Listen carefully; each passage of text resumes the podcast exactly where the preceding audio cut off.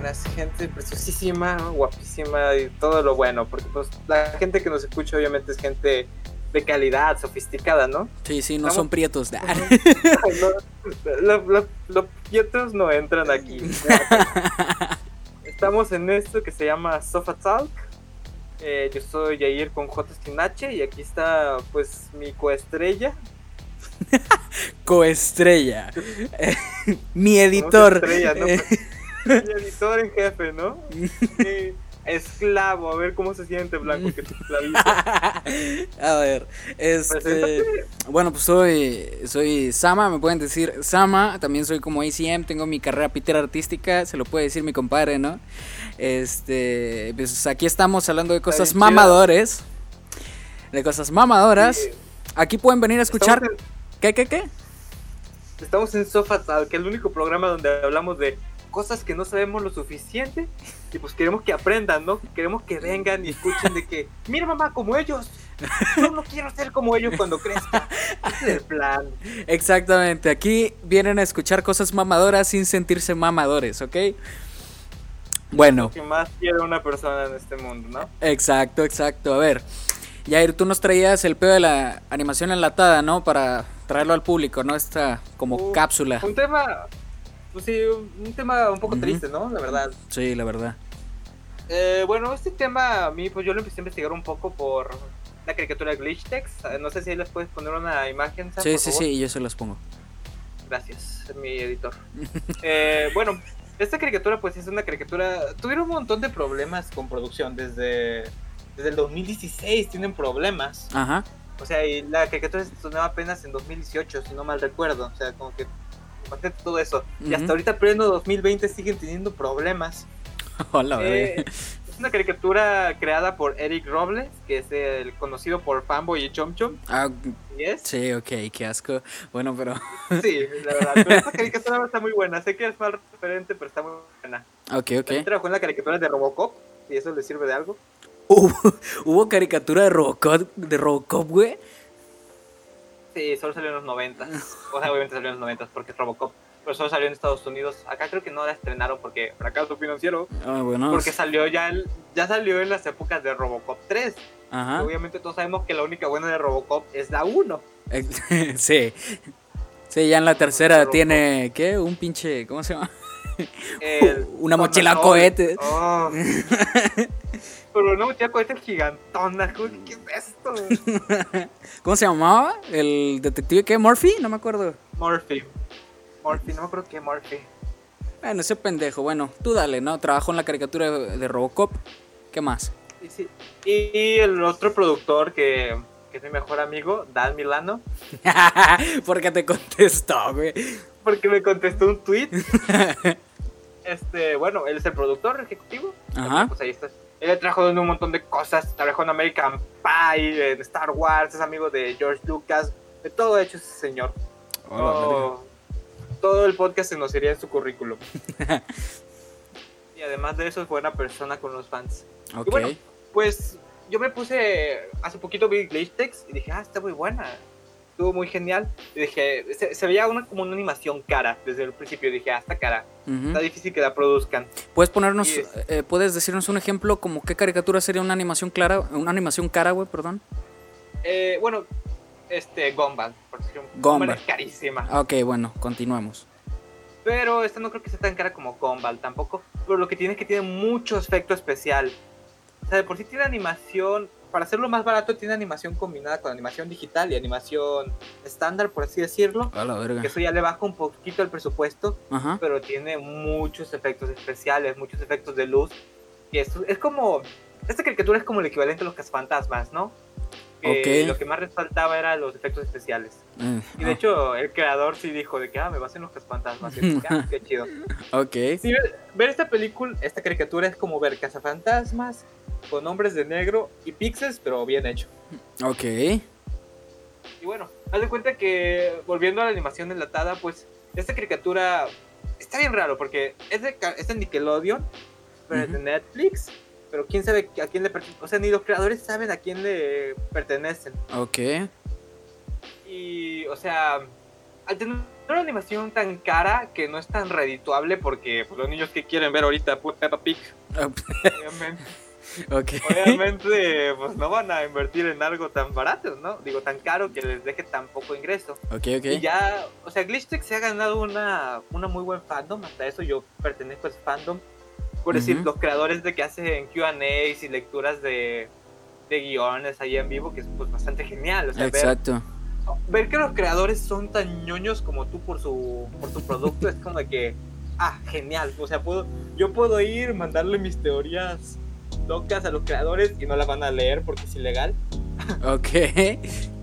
y yo de hecho hace poquito descubrí que es ilegal de que los creadores lean cosas así porque luego es como decir, un momento, yo te estoy pagando para que tú escribas. ¿Cómo que tú vas a oh. andar agarrando algo de alguien que no le estoy pagando? Oh. para que te pago a ti estaba muy intenso ese plática cuando él lo habló del tema. Ok, ok. Pero bueno, eh, regresando al tema, este, pues era como que también es de que la, gente está de que no, vamos a quejarnos con Nickelodeon y los creadores como que, pues, ¿para qué? Nickelodeon, Nickelodeon no es una empresa de caricaturas, es una empresa de dinero, como cualquier otra empresa, hay que verlo así. Ok, ok. Nickelodeon no es malo, ni es bueno, ni es ni es el diablo, ni es Dios. Nickelodeon es dinero. El diablo es Disney, güey. El sí es Disney. Mickey Mouse, obviamente. Mickey Mouse es el diablo. Y también es curioso ver cómo, porque se mucha gente se ha unido por esta caricatura. Y pues la animación de es un tema muy triste porque no es de que, ah, me cancelaron, soy Samurai Jack adiós, en, 15 años revivo. No es de que, pues, ¿qué voy a hacer? O sea, yo como amante de mi producto, de lo que estoy haciendo, porque tú desde ese momento en el que ves a los creadores hablándote de la caricatura, soltándote de que guiones y cosas así para que tú los veas, dices, si quieren su producto, así lo están amando. Este, ahí es cuando dices, qué horrendo estar en el limbo de, ok, me van a cancelar para seguir con otros proyectos porque ya no lo quisieron, o si vamos a seguir adelante. Mm. Porque por decir, descubrí que ellos tienen como ocho capítulos con guiones terminados y ya grabaron los actores de voz. O sea, ya nomás les falta animar, lo que sí es el proceso más caro, pero o sea, dejaste capítulo, ocho capítulos a la mitad, ¿qué es eso? Ni siquiera la mitad, güey, ¿no? O sea... tienen storyboards. Ah, bueno. Pero no mames. o sea, como que... O sea, tú dices, ah, pues ni siquiera los empezaste, pero ¿qué es esto de por qué los grabaste si ni siquiera les habías dado luz verde o qué, qué está pasando? O sea, ahí puedes ver un problema de, no de los creadores, porque ellos bien organizados y todo, pero de Nickelodeon que de repente les está diciendo, no, sí, no, sí, espera, sí, sí. no, espera, no, hasta el próximo año, es como ¿qué está pasando? Así que yo les recomiendo bastante Glitchtex, es una caricatura de para niños obviamente, para adolescentes. Ajá trata, pero también es como que una oda, una carta de amor a todo, a todos los videojuegos, ¿no? Ah, eh, pues, se lo pueden ver por el, por el título Glitch Tiene un capítulo que es una oda, una carta de amor a Castlevania, todo un capítulo de amor a Castlevania. Probablemente ponga imágenes. Sí, yo, yo, también te paso. O sea, también tiene un capítulo donde se burlan de LOL y la comunidad tóxica. O sea, de verdad, tú ves cómo la gente que está detrás de esos capítulos sí es gente que le gusta los videojuegos, no es como Pixel que es un vamos a hacer cosas retro. Es como, Ready Ralph. Eh, yo Ready Player One también. Sí, te iba a decir. Como buen ejemplo, Ready Player One como buen ejemplo. Exacto. Wreck-It Ralph para mí fue como que un aprovechémonos del concepto de videojuegos. Ándale, y también del internet posteriormente. Sí, vamos a poner a Sonic en la portada aunque solo salga en un cameo. Al chile, ¿verdad? Sí, y porque no pudimos pagar a Mario. Otro ejemplo que también quería traerles de la animación enlatada es uno de mis favoritos personales, Infinity Train. Chulada de caricatura, chuladísima. Ahorita van por su tercera temporada y las primeras dos temporadas todo normal, una animación de bajo presupuesto como, como cualquier otra, porque pues, no van a soltar de mucho dinero algo que no traiga tanto. Pero para la tercera temporada hubo muchos problemas. Por decir, a la mitad de la tercera temporada, redujeron el equipo a la mitad, o sea, fue como que, ok, ustedes se van, ustedes se quedan. Arroba Silent Hill. Exacto, o sea, ¿qué estás haciendo? O sea, maldición, ¿no hay sindicatos o qué? y fue como que un momento, ¿qué está pasando? ¿Me vas a cancelar o no? Y se entiende que por tiempos de COVID y cosas así, pero es como que es animación. Se consume igual, o hasta se consume más, ¿no? Exacto, se consume creo que hasta más, güey, o sea. Sí, no es como de que, ay, no, tengo COVID, no puedo ver la tele. Porque pues no, no funciona, señores. Ah, y es como que ahorita hay muchos hashtags en Twitter de apoyemos la animación y cosas así, porque pues qué horrendo, ¿no? Como que tienes tanto tiempo trabajando en una animación, este, tanto, tanta pasión. Y yo digo esto porque pues yo en algún momento quiero hacer animaciones, así, así es, me quiero morir de hambre. Eh, pues sí digo de que ojalá esto a mí nunca me pasara y si hay alguna manera de apoyarlos a ellos, que lo único que puedo hacer es ver, o sea, no te están pidiendo de que, ok, sé activista y haz una marcha por la animación. Dona Kickstarter. Sí, te estoy pidiendo que veas mi caricatura, es lo único que te pido. Y son caricaturas de calidad, no es una obra de misericordia, es una obra de misericordia hacia nosotros, que ellos se hayan dignado a hacer algo tan bueno, la verdad. Ok, sí. Porque de hecho ahorita todos dicen de que no, Glitchtex es la mejor caricatura de Nickelodeon. Y no es difícil serlo, porque Nickelodeon ahorita no trae nada, trae como dos caricaturas buenas, más o menos. y pues de Cartoon Network, ¿sí?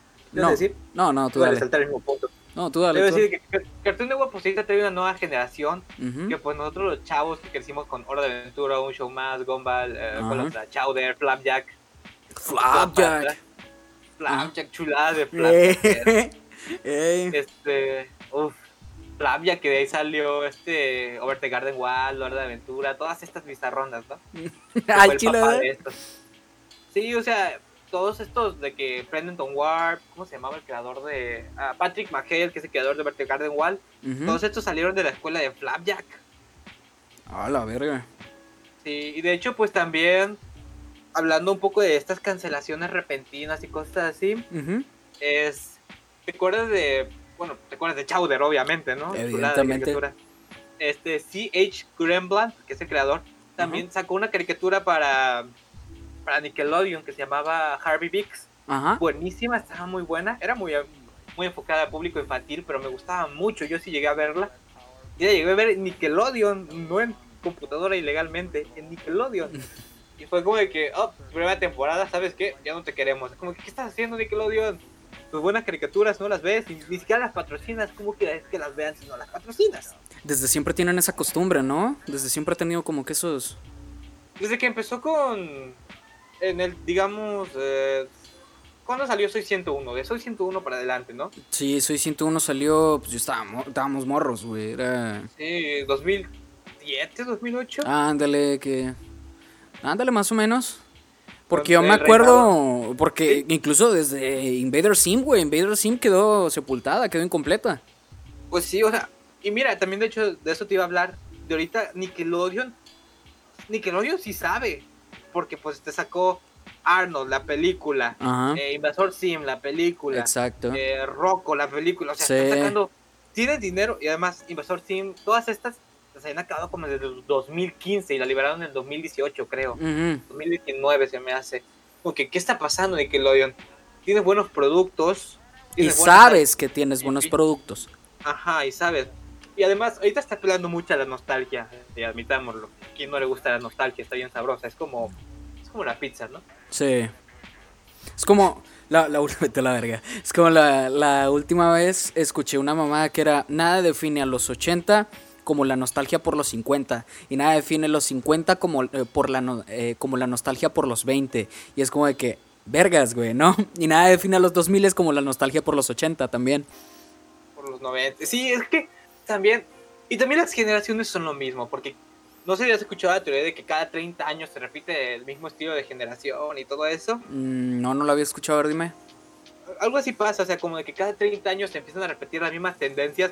Como nosotros, ahorita estamos, tú me has visto de que ah, con todo este estilo ochentero, está reviviendo. El synthwave. Synthwave, todas estas cosas, como todo lo del Vaporwave, de que, ay, Ándale. anime ochenteras se van reviviendo y cosas así. Y como los artistas de lo-fi, mamás, así empiezan a meter acá estilos VHS y todo el pedo también, ¿no?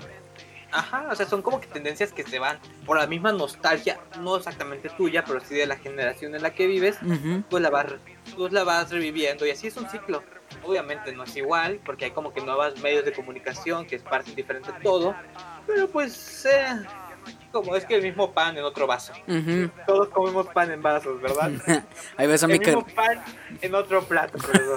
Ahí ves a, a, mi carnal con su Walkman, güey, y su grabadora, ¿no? Entonces... Ay, aquí tengo una también. ¿Una grabadora? Un Walkman. Un Walkman. Bueno, después un radiocito. Sí, es como que también Nickelodeon está bien raro, como que no sabe ni qué producir.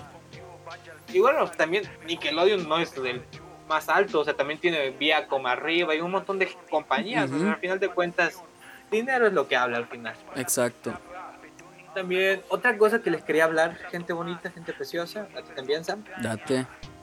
Es de, por decir, no sé si conozcan, no es muy conocido, es Craig McCracken, conocido, no sé, por la chica superpoderosas, Ajá. Foster, Galaxia Wonder, ya saben, cosas, cosas chiquitas, ¿no? Nada relevante, ¿no? Es como... Que están ahí... Una generación, ¿no? Ándale, que están ahí, pasaron sin pena ni gloria.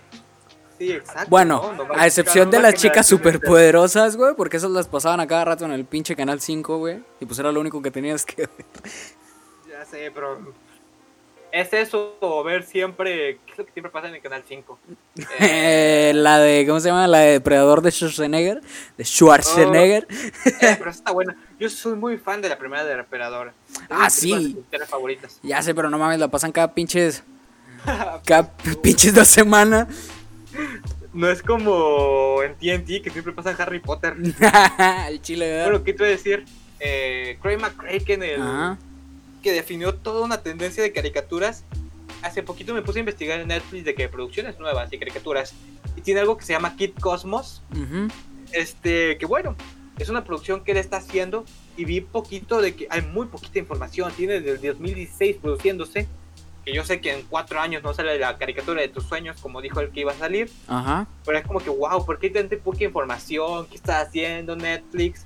Es muy curioso, es muy curioso también la animación es complicada de trabajar, pues sí, como cualquier otro producto bien hecho. Exacto. Pero, pero pues es como de que también patrocínalo. Puedes decir, si buscas... ¿No tienen una campaña en, Kickstarter o algo, güey? No, porque pues no es Kickstarter, está producida por Netflix. Ah, no mames. O sea, si tú buscas en Netflix Kid Cosmos, te va a salir la, descripción Ajá. y ya, no te sale ni un arte, nomás te sale el título Kid Cosmos ahí escrito y como que, ¿qué? ¿Qué? fíjate que ya. Que, ¿Qué? Disculpa. Ya, me, ya, he buscado varias animaciones que me salen así ahí en Netflix. Okay. Netflix, ¿qué estás haciendo? Dame caricaturas de calidad, por favor. Y nada, que las van a soltar de chingazo, ¿no? Ya sé, sin pena ni gloria van a salir. Es como que no puede hacerlo, o sea, Dios Cray McCracken. Dios Cray McCracken. Es un dios él junto con Yendi y Oscar Tartakovsky, oh, los amo. Tartakovsky también es el de, ¿cómo se llama? Hotel Castelvania, Transilvania, ¿no? Transilvania. Castelvania. Transilvania. Iba a decir Hotel, Castelvania. uh, yo diría un hotel ambientado de Castelvania. Sí, ¿quién no, güey? Eh, de Hotel Transilvania, me sé todos sus trabajos. Hotel Transilvania, Titan Symbionic, Samurai Jack, Dexter, Primal. ¿Esa de Primal qué es, güey? ¿No la has visto? No, güey. Uf, te va a encantar. Es, es como Samurai Jack, Ajá. pero sin la elegancia que tiene Samurai Jack. Es de un cavernícola con su dinosaurio haciendo pues, sus tonterías, ¿no? Ah, ok. O sea, es, como ver Tarantino en, en, caricatura, ¿no? en Star Trek. Ah, Ay, no, por favor, no.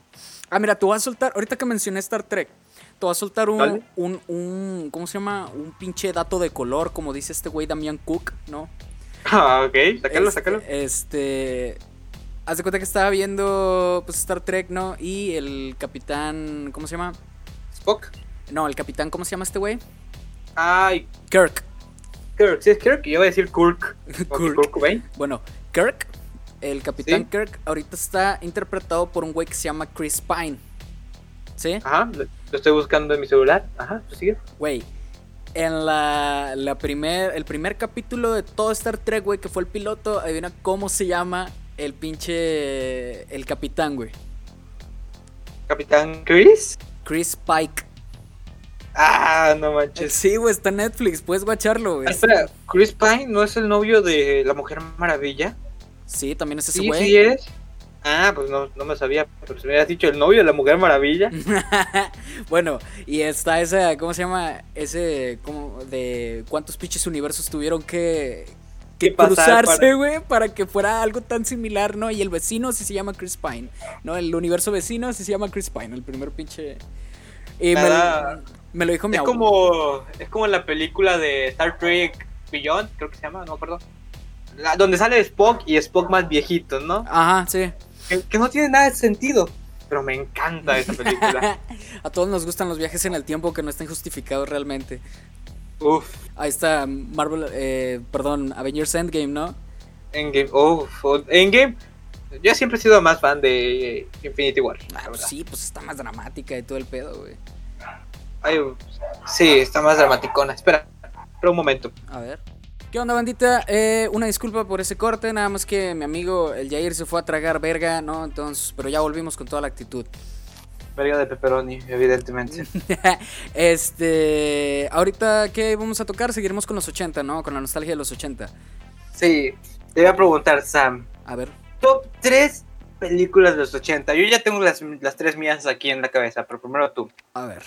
Mi top 3 de películas de los 80 sería la primera Robocop por nostalgia. la, oh, la, la, primera de Robocop por nostalgia porque la vi con mi jefe.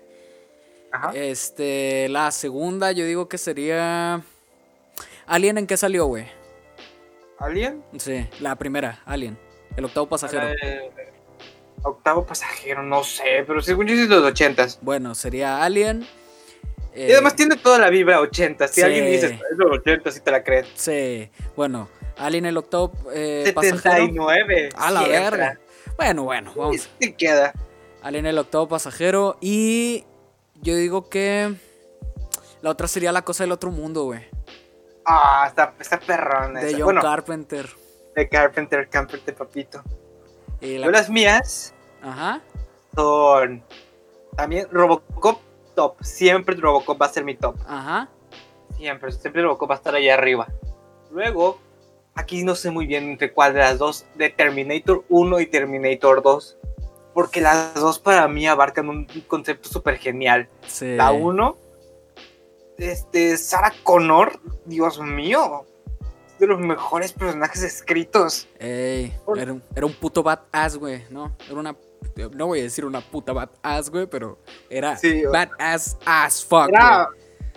Sí, o sea, hasta para mí es el mejor personaje de Terminator. Hasta un lado Negro, pero también John Connor, porque John Connor me cae bien mal, la verdad. Ey.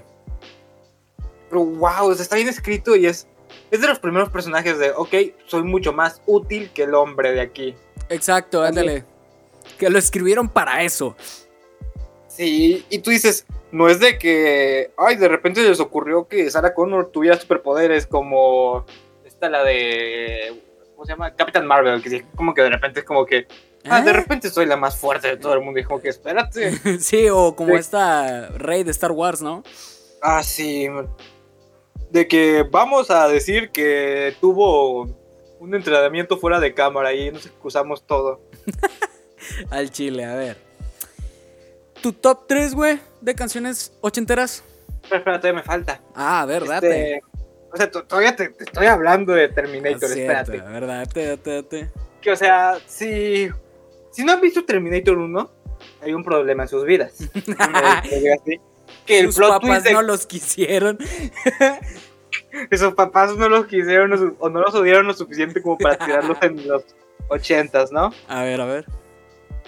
Que también todo esto de el plot twist de ¡Oh! yo mandé a salvarme con un soldado, pero él en realidad es mi papá y toda esta paradoja. Ajá. Genial, súper genial. Está bien chida. Y bueno, otra cosa que también aquí pasando Terminator 2. ¿Qué hay más genial que el antagonista de la 1 se vuelva tu aliado? Ah, bueno, sí, tienes razón, güey.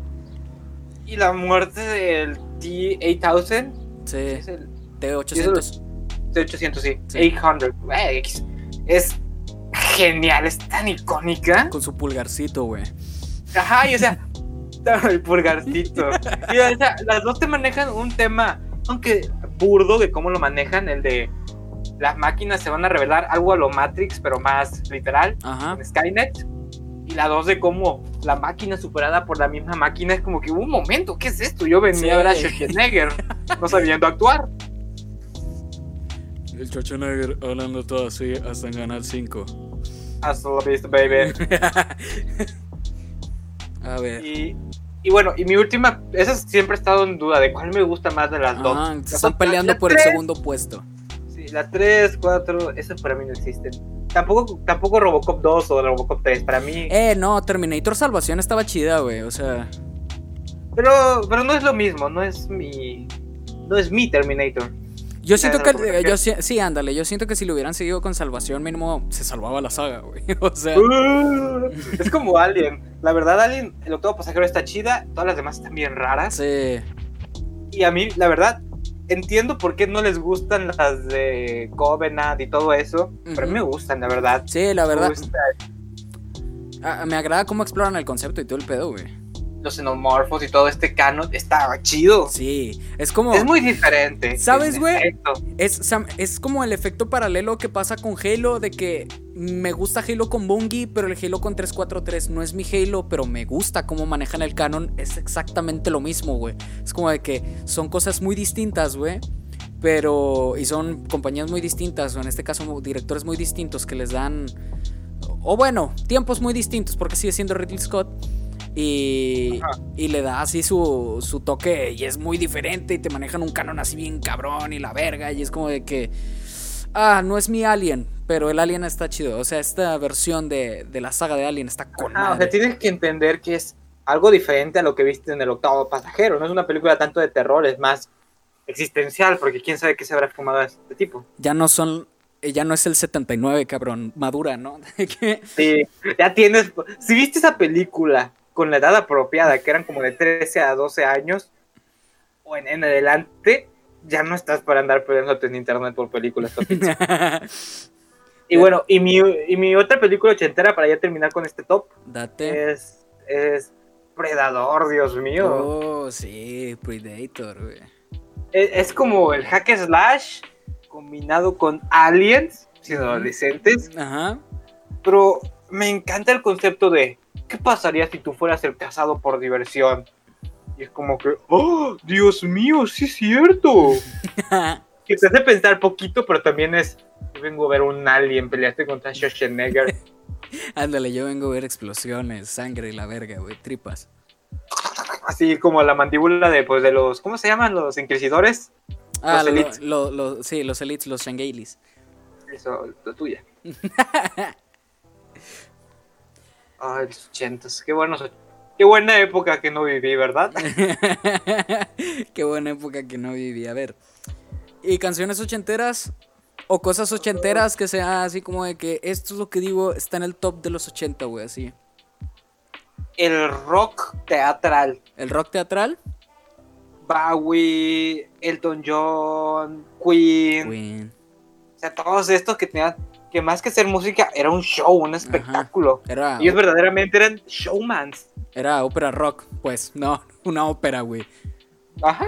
Bueno, que tampoco no puedes decir de que Elton John hacía ópera. Ah, a veces. y David este Bowie solo estaba fumando en, en, el escenario prácticamente. Este. A ver, fíjate, yo pondría, güey, más que nada por la estética y porque soy un poquito mamador por un, poquito, por un poquito me refiero a un vergo, este, el VHS, güey. El VHS así era, uff. Así, la estética VHS, yo quiero una pinche cámara VHS, yo sí la pondría así como mi top de cosas que salieron de los 80, de los huevos de los 80. Yo lo que quiero es un Laserdisc. Mi papá tenía Laserdisc, o sea, los discos de Laserdisc.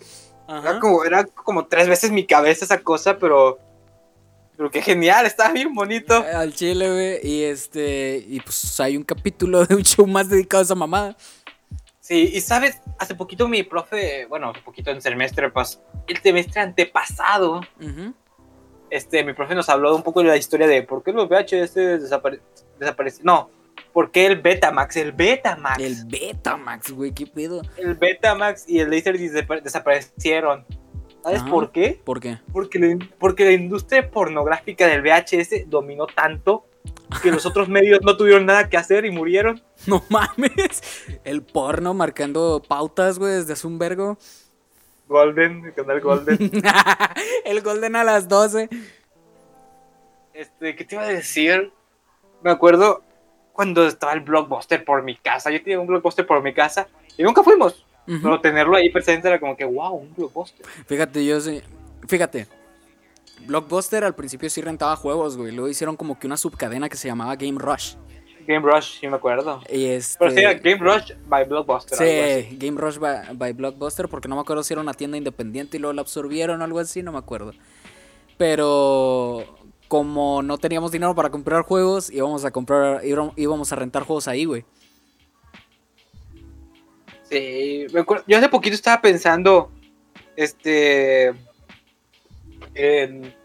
estaba como que teniendo mis ataques de nostalgia y dije un momento, el GameCube salió en el 2001, salió en mi nacimiento. O sea, uno esperaría de que, ah, mis primeros recuerdos son con el GameCube. Y no, son con el 64. Y está como que, ¿en qué año entonces conseguimos el GameCube? Es que, fíjate, fíjate, traía la idea de, hablar de eso ahorita, ahorita sí contigo, de que... ¿Cuánto tiempo llevamos, no sabes, para tener bien el tiempo? Ahorita llevamos como, la última la corté como a los 18, ahorita llevamos 10 minutos, yo digo que llevamos como casi media hora, güey. Ah, vamos muy bien. Sí. ¿Qué decías? Ah, quería hablar contigo de eso, de que la banda. De hecho, nosotros incluso podríamos quedar como con la generación millennial, güey, porque recordemos que México, bueno, toda América Latina, tuvo un atraso tecnológico bien cabrón por lo mismo de que no estaba el Tratado de Libre Comercio, güey. Sí, o sea, me acuerdo, yo iba a comprar los juegos en el Puente del Papa. Exacto, güey, que creo, bueno, no sé si para cuando estábamos chiquillos ¿Ya era el Puente del Papa o era todavía el San Luisito, güey? No me acuerdo. Bueno, total. Apenas nuestros papás. Güey, yo recuerdo que a mí me tocó jugar con. ¿Cómo se llama? Con. No son cassettes, son. Bueno, ¿Con los floppies o qué? No, con los, eh, los que usaba Nintendo, güey. No, no me acuerdo si eran cassettes o qué vergas eran, güey. Que le soplabas a la verga. Pues los. Sí, los. Esos más. La cajita de GameCube, digo de Game Boy. Pues, sí, y a mí todavía me tocó mucho ese de, ah, no lo lee, güey, soplale a la verga, ¿no? Que pues ahorita. también. Que pues ahorita descubres que es una pinche reverenda barbaridad hacer eso, güey, ¿no? Pero es como. Era más algo de. Era como darle buenas vibras, ¿no? Ándale, sí, güey. y este. Y ahora tus pinches, ¿cómo se llama? Tus cassettes solían a hocico, güey, ¿no? Me acuerdo que. Que era. Éramos pobres no teníamos el Wii. Así que nos encontramos nuestro Nintendo 64 y todavía jalaba, era que 2009 o algo así. Y solo teníamos un juego que era el Diddy Kong Racing. No sé por qué, no jalaba y lo abrimos. Ok. O sea, dejamos sin. Y lo pusimos así sin la carcasa y así se corría. o sea, tenemos el juego puesto ahí sin carcasa y era como que, ¿qué? pues ahí nos sacamos el, el Diddy Kong Racing de ti sin carcasa. pues, fue un buen recuerdo. Mm es que yo era un destrozo para... Tuvimos dos 64, un PlayStation, que ese no me acuerdo para nada. Pero un 64 le eché Fanta por accidente. Tuvimos dos GameCubes, que no sé qué le pasó a los dos GameCubes. Tuvimos un Xbox que se nos murió por el anillo rojo de la muerte. Uh, sí. Sí, nos dolió. Imperdonable. Y de ahí en adelante sí empezamos a cuidar un poco más las consolas, pero sí fue como que, ¿qué, qué rayos? ¿Por qué me dejaban tan cerca de las consolas? Tuvimos dos de todo casi, tuvimos cuatro Game Boys. Uno por cada hijo. A la verga. Fíjate. Te iba a decir, tuvimos un atraso tecnológico bien cabrón, güey, porque yo me acuerdo, y todavía tengo las películas, güey, que íbamos a rentar VHS, güey yo también tenía, tenía de que mi caja de VHS, o sea, era, lo que yo veía era, teníamos como dos de Pokémon, super fan de Pokémon siempre, eh, oye, ojalá no hubiera dicho eso en internet. ¿Te, acuerdas de The Land Before the Time, de pie pequeño? Sí. Que eran como 15 películas. Sí. La otra vez me las encontré en la casa de mi papá y teníamos como 12, o sea, nomás nos faltan 3 de toda la colección. la verga, súper fan. Teníamos Winnie Pooh, Lilo y Stitch, que yo era súper fan de Lilo y Stitch. O sea, todos tenían su colección de VHS. Oh, fíjate. en las familias. Fíjate, yo recuerdo que, de hecho, todavía está la pinche caja, güey. Nada más que no me acuerdo si está en casa de mi abuelo o si está aquí en esta casa. Pero es. Eh, está... no, sé dónde vivo, la verdad. está la verga. No, pero este. Tiene así de que VHS de Harry Potter. Tiene el VHS de Atlantis, perro. Ah, yo también lo tenía. ¿Te acuerdas de esta película super fan, sí, de dinosaurios? Que era como que los primeros intentos de CGI que ah, dinosaurios. Sí, que estaban buscando acá como la Tierra Prometida. No, ese es de. Ese es de, de Land Before the Time, ese es de pie pequeño. No, güey, que están buscando. Oh, también en esta. Que están buscando como un oasis o algo así porque pues están muriendo a la verga, güey. eh, no me acuerdo. O sea, hacen una peregrinación bien peregrinación a lo judío, ¿no? Y este... Oye, no te metas con los judíos. no me estoy metiendo con los judíos, güey. Hicieron una, una peregrinación a los judíos, ¿no? Solo que no duró 40 años. Este. 40 años en el desierto. Como la imagen, ¿no? Que dice que cruzar el desierto. ¿Qué son? 12, 12 días, güey, caminando. y estos tipos de que estaban dando vueltas en círculos, el pueblo de Israel. Pero sí que, que. Sí, sí me acuerdo de esa pinche película que estaba medio rara, ¿no? Pero pues uno de morrío no lo notaba. Ah, de hecho, algo que te quería hablar es como que, bueno, eso va a sonar súper mamador. A ver. Pero pues obviamente yo sé más de cine que cuando sabí cuando tenía 6 años, ¿no? Ajá. No creo que mi yo de 6 años de que ese plano está mal hecho. Quítenme Robocop y pónganme Orson Welles, por favor. pues no. Obviamente no. Pónganme a Kurosawa. Kurosawa, Kurosawa, uff, Kurosawa sí me cae muy bien, me gustan mucho sus obras. Ahorita he estado viendo muchas cosas de Kurosawa, pero bueno, eso no es lo que iba. Okay. Yo voy a decir de que yo dije, no, voy a ver las películas que me gustaban de chiquito. Voy a decir, ya no me gustan tanto. Porque algo así me pasó con Karate Kid.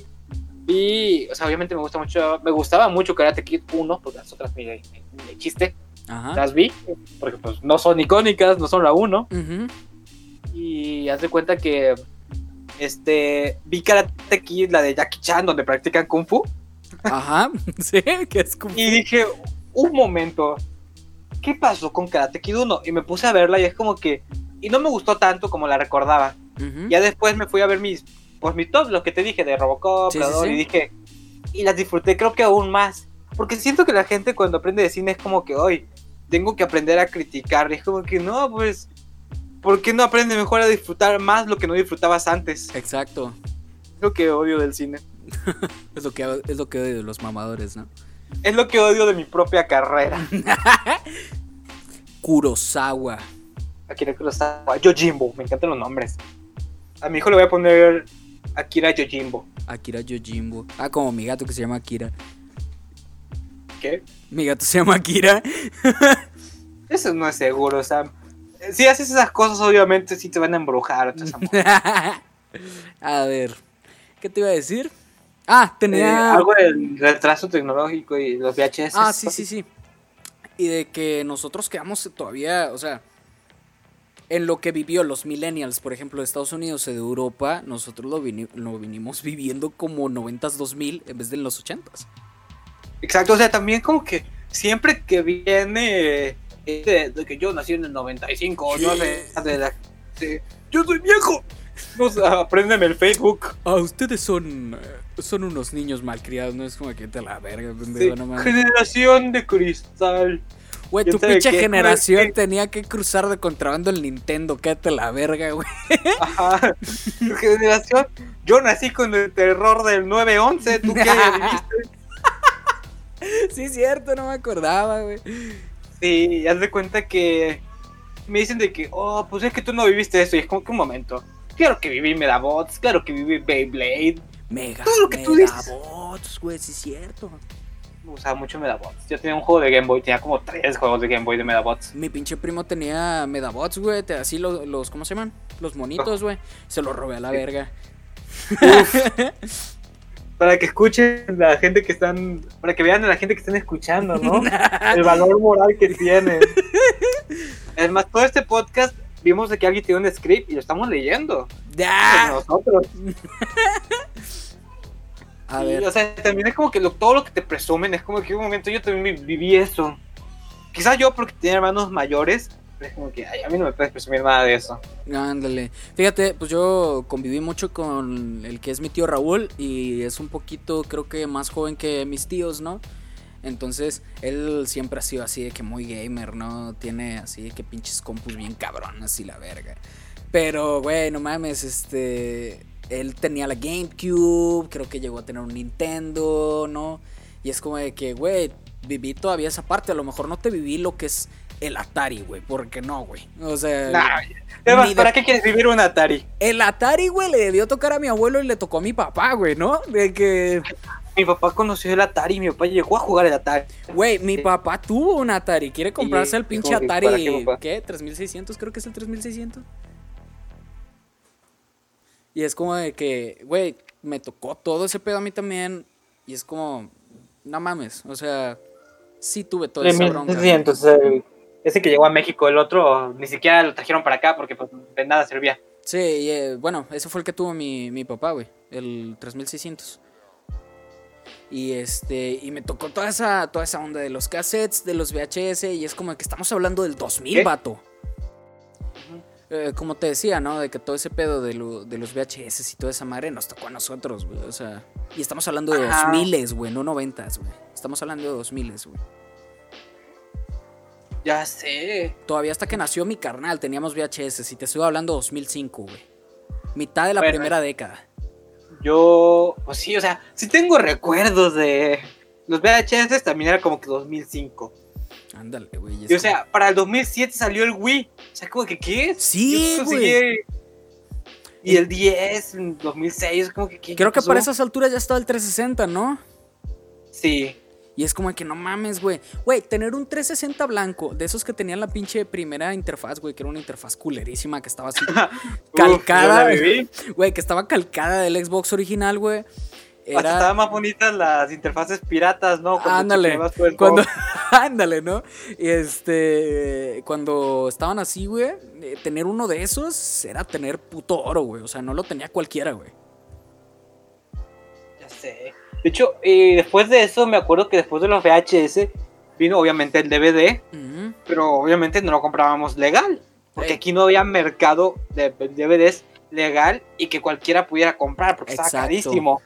Exacto. Mi papá, me acuerdo que mi papá tenía un chiste de no, no son piratas, son originales de Tepito. Porque los compraban del mercado de Tepito. y nada tan genial como ver de que tu Nacho libre, de que, papá, ¿compras piratería? No, claro que no, hijo. Y de repente es la película más pirata del mundo. No hay nada más hipócrita que ver anuncios de películas piratas en películas piratas, señores. o el disclaimer, ¿no? De todo aquel que copia este pinche material será sancionado por la ley de derechos de autor, ¿no? Y es como de que pendejos, ¿no? Ajá, de que claro que sí, papito. Me acuerdo que la primera película que yo compré, de que dije un momento, yo quiero esta película, estoy muy emocionado por ella. Ajá. Y que yo digo que de ahí empezó mi carrera cinematográfica eh, fue Los viajes de Gulliver. ¿Los viajes? ¿La Jack Black? Sí. ¡Oh, come verga! De ahí, de ahí empezó mi carrera cinematográfica. Y que un momento, Jack Black, su actuación, sus planos, wow. No sé por qué estaba tan emocionado por la película. En ese momento yo era muy fan de Jack Black. Eso te lo digo, pero ¿quién, de, quién, quién no es fan de Jack Black? Exacto. Como cuando sale tocando un saxofón de juguete, ¿no? El. ¿Cómo se llama? Tiene un nombre. Tiene un nombre, le puse un nombre, el saxophone, algo así. No me acuerdo, pero sí. Pero sí no toca y todo. O sea, es un juguete, pero que él toca es como que. ¡Oh, wow! Nada como Tenacious D. Tenacious D. Es su banda, ¿no? Tenacious D es su banda y su película que él produjo y todo. Verdaderamente, Jack Black. Jack Black. Jack Black es tu tío rockero. Ándale. Sí, este tío rockero chingón, güey. Sí, Jack Black es, trae muy buena actitud. Que te, que te regala revistas de Saint Seiya, güey. Mi, no sé si has visto Darkness. No sé si conozcas Darkness. ¿Eh? ¿Qué es, güey? es un cómic. Ahorita te lo paso. Es de este cómics de. Creo que es de Imagine y todos esos super dark y locos. Bueno, pero algo se llama Darkness. Y mi tío nos regaló sus como cinco ediciones que tenía. Porque, pues, mi tío es un tío rockerón noventero. Ajá. Y era como que, ¿qué onda con, qué onda con mi tío tocando Smoke on the Water y cosas así? Es como que un momento, ¿por qué mi tío es cool? Oye, güey, la otra vez estaba... tengo que decírtelo para que te lo quites de la cabeza. Eh, Operación Bolívar... No, Operación Bolívar no está en tus manos, güey. ¿Neta? Neta, güey. No sé qué vergas pasó que apareció en casa de Marcos, güey. Ay, Dios mío, ya te tenía que comprar 18 mil. y luego me puse a investigar de Operación Bolívar y me di cuenta que es tan rara, güey. Que no está ni en Mercado Libre, güey. No, bueno, un contexto para los, eh, para los espectadores. Claro que sí. Eh, mi amigo Sam A.L. Me, me prestó una novela gráfica y luego poco de... Y yo la leí una vez y según yo la había dejado en mi casa o algo así, no sé cómo este, yo pues yo la perdí, según yo. Y luego se me olvidó totalmente. Y de repente Sam me recuerda. Yo como que, no mames, ¿dónde está ese maldito libro? y yo como de que buscándolo por toda mi casa, limpié toda mi casa y nunca lo encontré. Y dije, no, pues se lo compro. ¿Cuánto de costar? 500 pesos, algo así. Y de que lo busco y de que 18 mil pesos. ¿Y como que qué? ¿Por qué? Ni un riñón me cuesta tanto. Y sí, por eso, yo estaba súper asustado y de que no le quería decir y ya le tuve que decir y estuve todo triste y lloré y se no mames. Pero fíjate, güey. Este, yo la compré en Sambors en 300 bolas, pero eh, Operación Bolívar se terminó de imprimir en el 97, creo. Wow, pero, o sea, según yo, el, el autor sacó como que un PDF, ¿no? Para que cualquiera que lo quisiera leer Ahí lo tienes. Sí, está, está en PDF, güey, pero. O sea. A pues lo que voy. 18 mil. No, güey, o sea, a lo que voy, güey, es que la novela gráfica física que yo tengo se terminó de imprimir en el 97. Mi pregunta es: ¿qué vergas hacía en Sambors, güey? Eh, sí, es cierto. Güey, y deja tú, está bien raro, güey. O sea, ¿en qué año de Sam, en qué año de Sanborns? Fue ¿Qué año lo compraste? 2015. Yo estaba pues, más morro, güey. O sea, tenía 14. Obviamente. Por la, por la prepa. Güey, pero calma, calma. O sea. Sí. Lo raro, güey, es que yo me acuerdo bien cabronamente que lo vi y dije, güey, no lo voy a soltar porque se ve que es bien único y no lo voy a volver a encontrar en un putazo de tiempo. Lo llevamos a la caja lo, le pasan el escáner, güey, y no lo detecta, y no lo detecta, y no lo detecta, y no lo detecta. Y al final fue como que, no, llámale al gerente a la verga. Y viene el gerente y de que, ah, no, pues no está en nuestro catálogo, pero ahí dice que vale 300 bolas, dame 300 bolas y te lo suelto. No sé, es para mí que alguien lo dejó ahí. Al chile, güey. Y es como que, ¿qué pedo, güey? Está bien raro, güey, porque yo me acuerdo bien cabrón y puedo ir con papá y mi papá va a decir, ah, sí, no nos lo querían vender porque pues, no estaba en el catálogo. Y es como de que, güey, ni siquiera venía con el plastiquito. Te lo pudiste haber robado y nadie te hubiera dicho nada. Exacto. Y claro, no, apoyamos el, robar, ¿no? Aquí no. No, no. Aquí en Tofa Talk, pura moral. no vean cosas piratas, señores y todos los, pasados 10 Vean cosas originales de Tepito. cuando vimos cosas piratas originales de Tepito, exacto. este, y estuvo bien raro, ¿no? Y, y, pues yo ni sabía que valía eso hasta que me dijiste, ¿no? Y fue como que no, pues bueno, vale verga, no hay pedo. De que no, ah, puse en cuatro para que me pagues esto, ¿no? De que no, o sea. ¿Cuál perdón? Encuérate, ¿no? yo te dije que no, sí te dije de que bueno, me voy a encuerar, no sé cómo quieras. Ah, no, pero sí, y pues descubrí. Pinche Marcos, me por su culpa prácticamente. No, es que Marcos me dijo, güey, es que yo te la devolví, güey, porque primero se la presté a Marcos, luego me la, me la dio a mí y yo te la, yo te la presté a ti, güey. No sé qué vergas hace allá, güey. Yo, no sé, la verdad. Este, yo no me acuerdo. Yo no me acuerdo que lo leí y según yo lo dejé en mi librerito que tengo todos mis cómics y cosas así. Y de repente me la pediste y ya no estaba. ¿Qué, vino a hacer Marcos a mi casa? y es como de que chales, ¿no? Pero bueno, mínimo, quítate ese pedo, ese pedo de la conciencia, perro. Oye, chile, no me gusta, no me gusta fracasarla a mis amigos.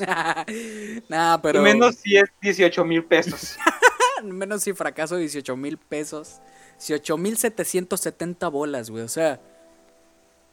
Y descubrí que pues, es la ópera prima del autor y yo no sabía que Edgar Clement es un parteaguas en la novela gráfica. ¿Neta? Sí, Parteaguas así en novela gráfica mexicana. Su puto así es como un estándar o, bueno, está en un pedestal el cabrón. O sea, es como ese que no es tan conocido, pero si hablas con alguien que sí conoce, es como que su diosecito. Ándale, sí, y es como de que, uff, Edgar Clement, güey, ¿no? De hecho, fíjate, te iba a, contar, güey, y sirve que pues lo estamos, estamos aquí en el podcast, ¿no? Eh, hay una aplicación, hay una aplicación, güey, que se llama Central Ficción, no sé si la conoces. No, fíjate que no. Eh, bueno, Central Ficción tiene un chingo de cómics así independientes y mamás así. Al chile está muy chida y tiene tres cómics o novelas gráficas que son de Edgar Clement, o cuatro, no me acuerdo. Pero si tienes la oportunidad de descargártela y leer alguno de Edgar Clement, al chile hazlo, güey, porque te va a sorprender su estilo visual. Estaba muy chido. No era como que mi estilo, porque tú sabes que soy como que un estilo más caricaturizado, pero sería como que, wow, o sea, esto no es no te lo encuentras en cualquier parte. Sí, y la verdad lo respetan un chingo, güey, porque el vato experimentó en un putazo de corrientes, como lees así el. Lo que es el collage, güey, porque ya ves que en varios paneles tiene así como que collages bien raros. Sí, está, chido. A ver si puedes encontrar frames o algo así. Sí, como quiera, pues se lo voy a pedir a este pendejo para tomarle fotos, güey. Este... Así está el maldito PDF ahí en internet. Ah, también, ¿verdad? No estaría mal hacer como que un cómic narrado después de esto, güey. Al rato. Al rato. bueno, pues si ya está en PDF, nomás que no lo creemos con él y ya. Exacto. Y este. Y el. ¿Cómo se llama?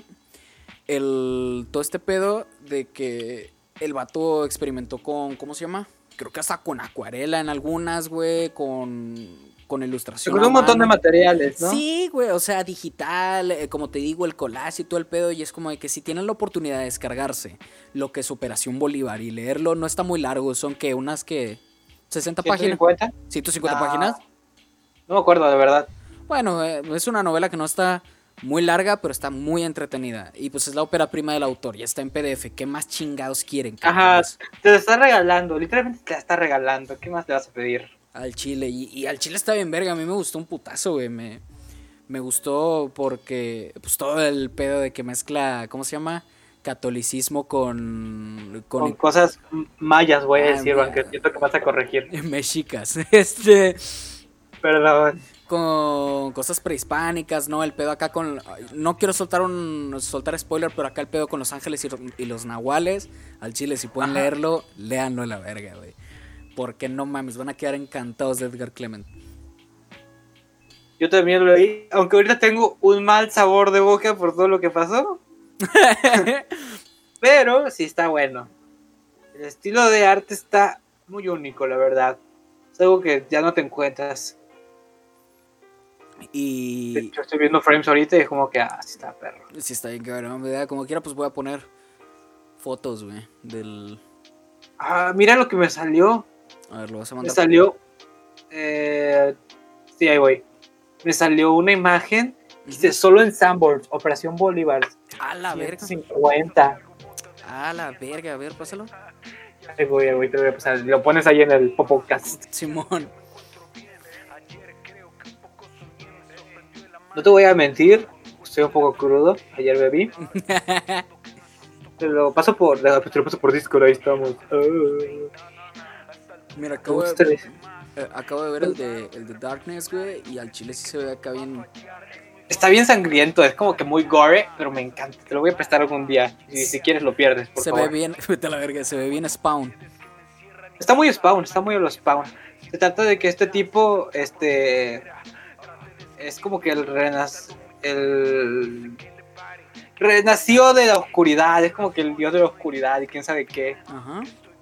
Y, hay una parte que me gusta mucho del cómic, donde, ah, pues él tiene como que este este poder, esta ente que es Darkness. Ahí después un frame de cómo se ve. Y haz de cuenta que pues no puede tener sexo porque si se aparea va a salir sus hijos con, con esta cosa. Y haz de cuenta que estaba, ya iba a dejar que lo mataran porque no quería vivir sin sexo. porque eso es un buen cómic. Mira, ya te pasé por Discord la imagen. Sí, sí, sí. Que, ¿qué es eso? ¿De qué año será, güey? Operación Bolívar. No sé. Porque yo recuerdo que me, que me costó así, ¿cómo se llama? 300 bolas, fueron 300 bolas. Yo me acuerdo, güey, porque yo traía dos cómics de 150. Papá me dijo, ¿los quieres? Y yo, Simón. Y luego vi este y estaba en 300 y dije, Ni de pedo va a gastar 600 bolas en cómics mi papá. Eh, que. Pum, lo no me quiere tanto. no, no me quiere tanto, ¿no? Ah, ¿cómo olvidar los pinches cómics de Hellboy que conseguí en 40 bolas en el mercado, güey? yo, yo aquí tengo los de Nómadas del Yermo. Tengo el 1 y el 2, me falta el 3. ¿De qué es Nómadas del Yermo, güey? Eh, es el de Raúl Treviño, no sé si lo saques. Raúl Treviño Art. Sí, sí, sí. Pues es de eso. Ah, mira. Fíjate, tocando ahorita por encima otra vez a Edgar Clement, güey. Tiene una. Tiene otra novela gráfica, otra serie de cómics. Creo que estos sí son cómics. Que son perros salvajes, güey. Y tiene otra que se llama Lobos, güey. Y también toca tema de los nahuales. toca tema así de que. Pues ya ves que. En el cómic se pone de que los nahuales lo que tienen para hacer físico a los ángeles son las manos, ¿no? Y todo ronda alrededor de las manos, ¿no? Y son así continuaciones y te tratan así desde otros aspectos los que son los nahuales y al chile. Güey, no mames, pinche Edgar Clement, güey. Si lo llego a ver, le voy a chupar tan fuerte la riata, güey. Que el que, que se va a arrancar, ¿no? No, hombre, no, no, no. Que el, que el que saque su pinche riata de mi boca va a ser nombrado rey de Inglaterra, güey. Maldito. y no, güey, el chile, si pueden. Scalidix. Scalidix. Dixcalibur, algo así, no sé. Dixcalibur, perfecto. Y este, si puedes leerlo, güey, te digo, está en Central Ficción, como quiera voy a adjuntar alguna alguna foto. Link Exacto, si, puedes descargarlo tú también, cabrón, al chile, descárgalo, güey. Eh, yo claro que sí, ya sabes, mi filosofía es consume de todo. Eso es a lo que me refiero. verga. Este. Otro que, quería tocar, fíjate, quería tocar un tema más profundo, pero se me hace que lo dejamos para el siguiente podcast, güey. ¿Cuánto tiempo nos queda, papito? No, no, no, este, tenemos, llevamos como unos 45 minutos, pero siento que con el tema que te dije antes de este pedo podemos abarcar todo uno, güey, entonces... Para no quedarnos cortos de que a la mitad. Ándale, sí, pues mejor vamos a dejarlo. Yo quería tocar el tema del collage tanto en el cine como en los samples, güey. Ok, date. Sí, sí que mira, voy a poner para que me entiendan los mamadores, si es que hay mamadores escuchando este pedo. Este... Nada como yo. pon, una foto mía, Sama, ahí siendo mamador. ya ves En blanco y negro. Y te voy a poner en la que estás así sonriendo bien cagado en blanco y negro, güey, que, trajiste de perfil. ¿Cómo estás, mami? Te iba a decir, ya ves que a Tarantino le tiran mucho de que ah, lo que haces es plagio y la verga y que no sé qué. Nah, pero es que fíjate, odio ese dilema de plagio o, o ¿cómo se llama? Homenaje, es como de que... Porque, o sea, a Tarantino le han tocado de que no, es que es un homenaje a todo el cine, y es como que, ¿qué? Ok, si está repitiendo exactamente las mismas escenas, no sé por qué, pues no va a ser plagio, pero bueno. Exacto. Y, y luego también de, de repente, es ¿cuál era lo que le tiraban de que... A Joker. No, es un plagio a Taxi Drive. ¿Qué? ¿Por qué una sí y otra no? Ándale. No, es, es el que te la intención de hacerle homenaje. Es como que, ok, entonces la... Obviamente el director de Joker estaba tratando de hacer un homenaje, él mismo lo dijo. Exacto. Ah, no, pero como se estuvo quejando este... ¿Cómo se llama? Eh, Taxi Driver. Este... Bueno, Scorsese. El Scorsese. Ajá. Como que, ay, no, pues entonces vamos a quejarnos con el director de Joker. Sí. ay, ya cagan, me cagan. Sí, al chile. Bueno, para continuar con el ejemplo, ¿sí? Tarantino. Lo que hace, güey, o lo que al menos he, visto, güey, es agarrar un chingo de pedacitos para hacer como que una continuidad nueva, porque ya ves que tiene un chingo de supuestos homenajes a frames en mangas y mamás así. Sí, como todo esto de. Hoy voy a decir Bruce Willis, Bruce Lee. Ándale, sí.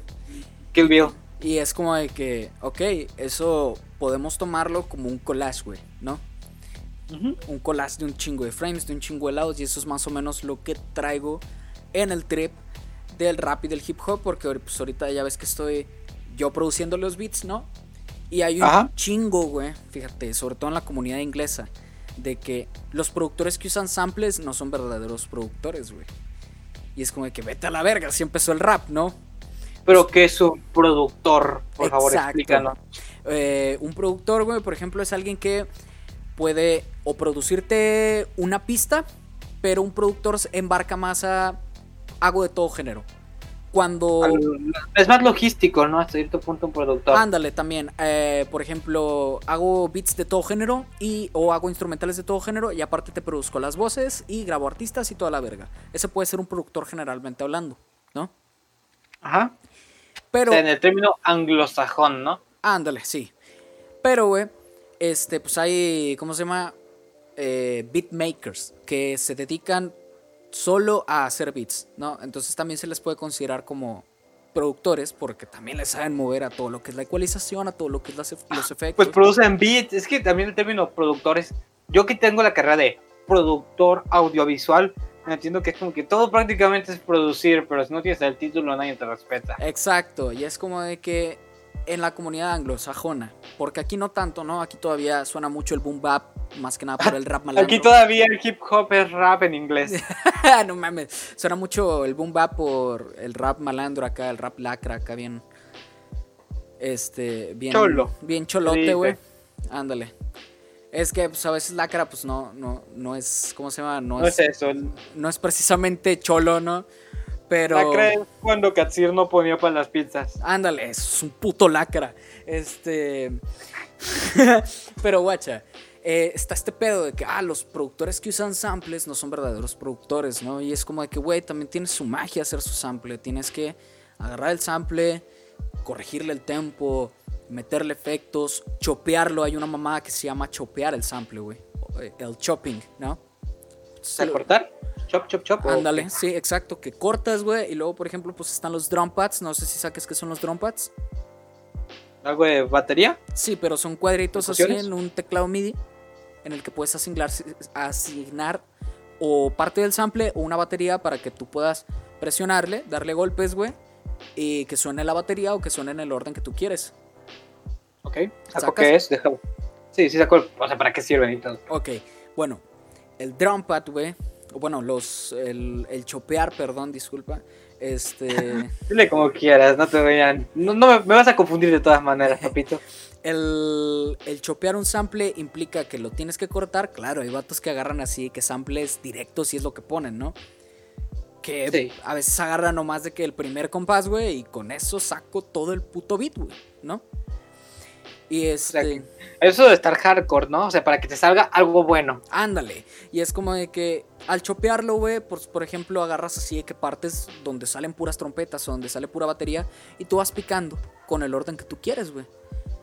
Y eso es una pequeña parte de lo que es todo lo que hay detrás, porque también tienes que limpiar frecuencias, cortar frecuencias, eh, comprimir, la verga, o sea, lo que amerita el sample para que suene diferente y para que suene bien.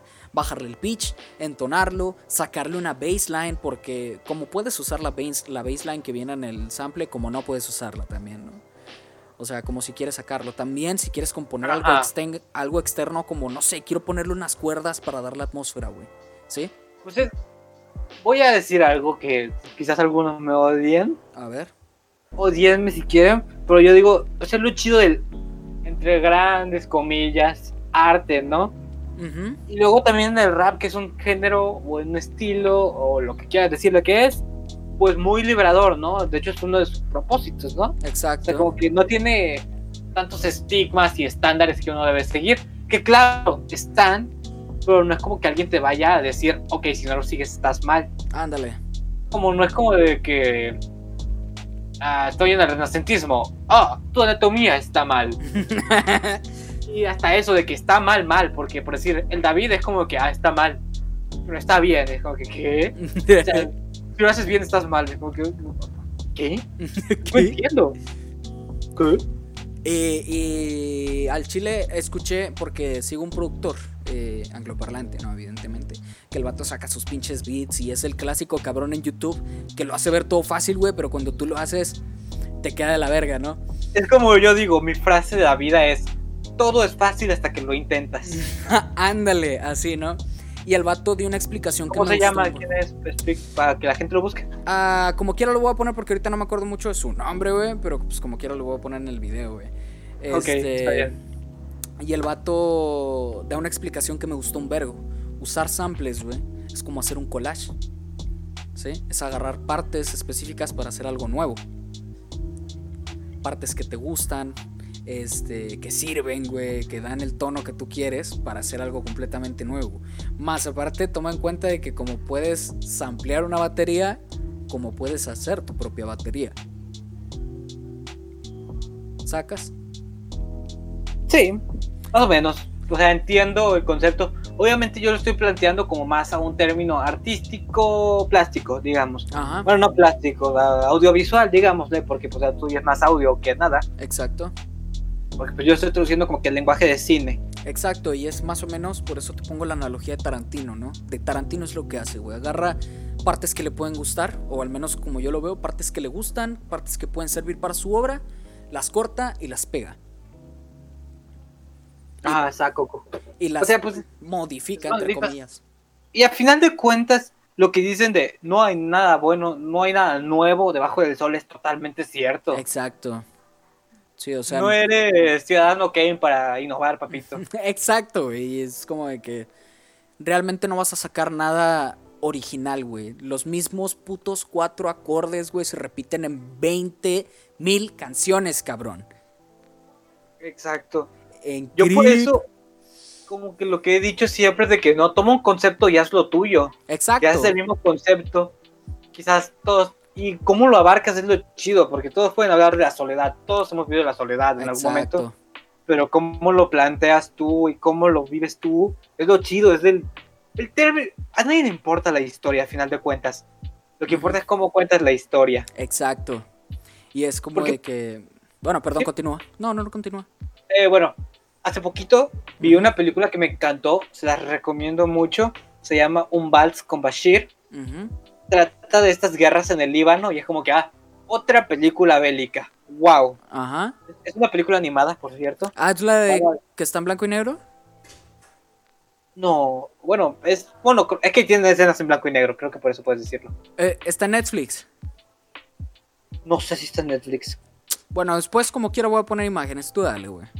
Sí, haz de cuenta que esta historia trata del tipo o sea, es la historia del productor. El productor es su historia en la guerra y es como que, wow, está muy chido. Oh, Es como que, de hecho, hace poquito estaba en mis clases y un profesor me dijo, ¿cuál obra te hubiera gustado haber hecho yo?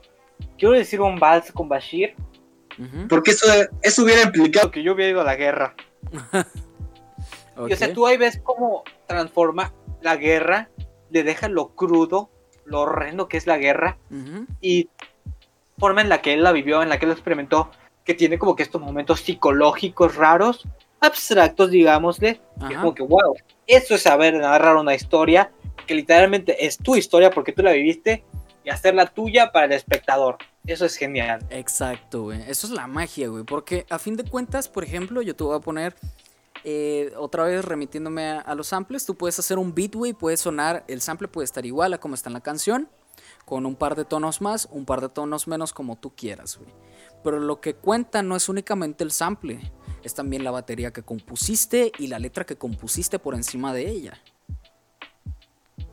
Ajá, o sea, pues, lo que pasa con el arte, ¿no? Ajá. Es, como, ok, un ejemplo que va a enojar a muchos, Marcel Duchamp, su, su Mona Lisa que le puso el bigote. Ok.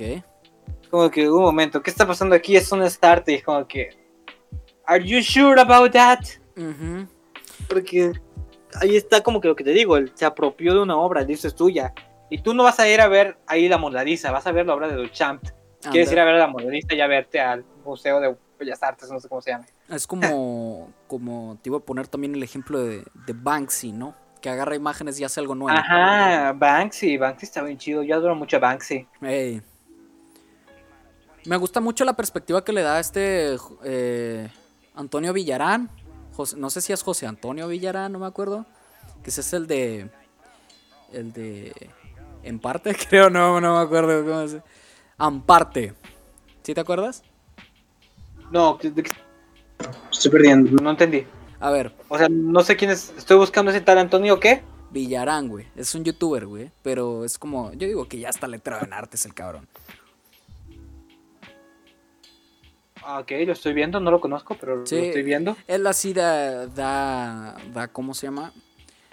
Da sus opiniones del arte y la verga, y más o menos qué es lo que ve él, ¿no? Y de que cómo a veces te puede decir que el, o sea, cómo te justifica a veces que el, el pinche hiperrealismo suele no ser arte, sino amparte y te da toda su pinche tesis en un video y está bien, verga, güey. El chile me gusta un vergo. Es, que, como que la gente, por decir, para mí, perdónenme todos los amantes del renacentismo, para mí, no sé, por decir, la, ¿cómo se llama?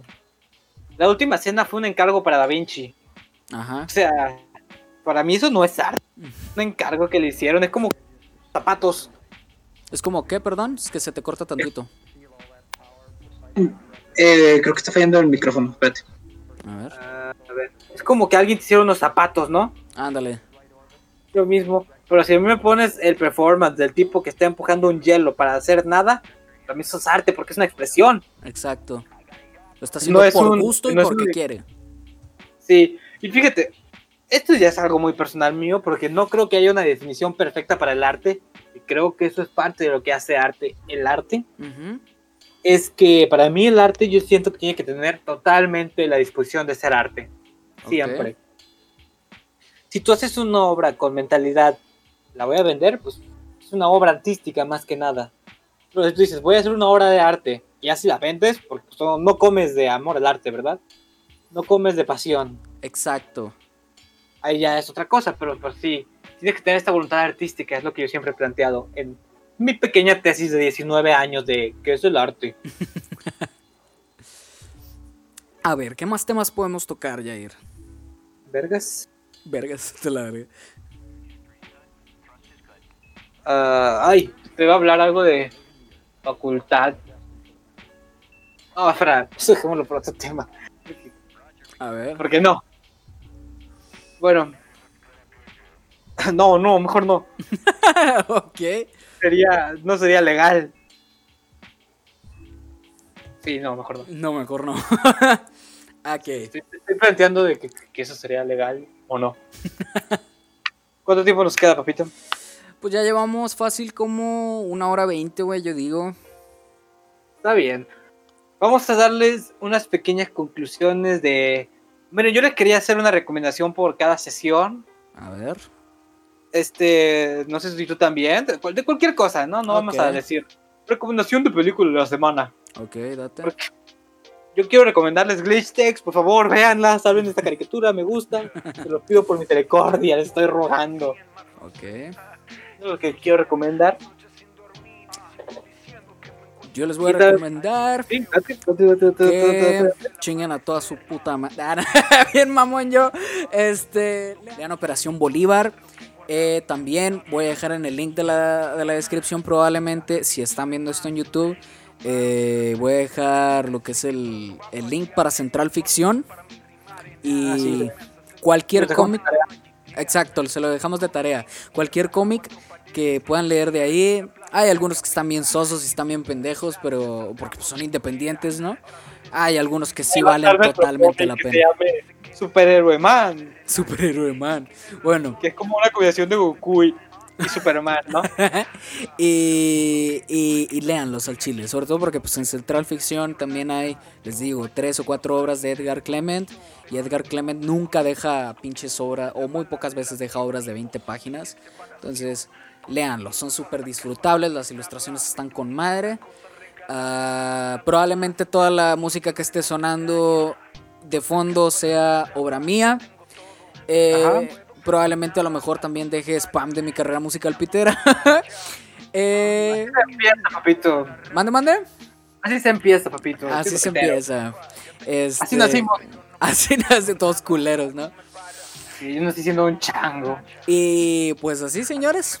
Señoras y señores, yo digo que aquí terminamos el capítulo. Sí, bueno, señores y señores, para terminar, pues le queremos decir, esto es un proyecto de, pura pasión, ¿no? Exacto. Pura diversión. Si en algún momento si quieren comentar cualquier cosa, temas que queramos que hablen o cosas así, les queremos decir, no somos expertos, somos tan inexpertos como ustedes. Exacto. Verdaderamente, como digo, ustedes vienen a aprender, pero que también aprenden con nosotros posiblemente. Exacto. Así que, pues es un proyecto con amor. Cualquier comentario de hate, de amor, lo que sea, adelante, estamos dispuestos a leerlos. Adelante. Los tres comentarios que están ahí. Van a tener su pinche corazoncito. Sí, se los vamos a regalar. Sí.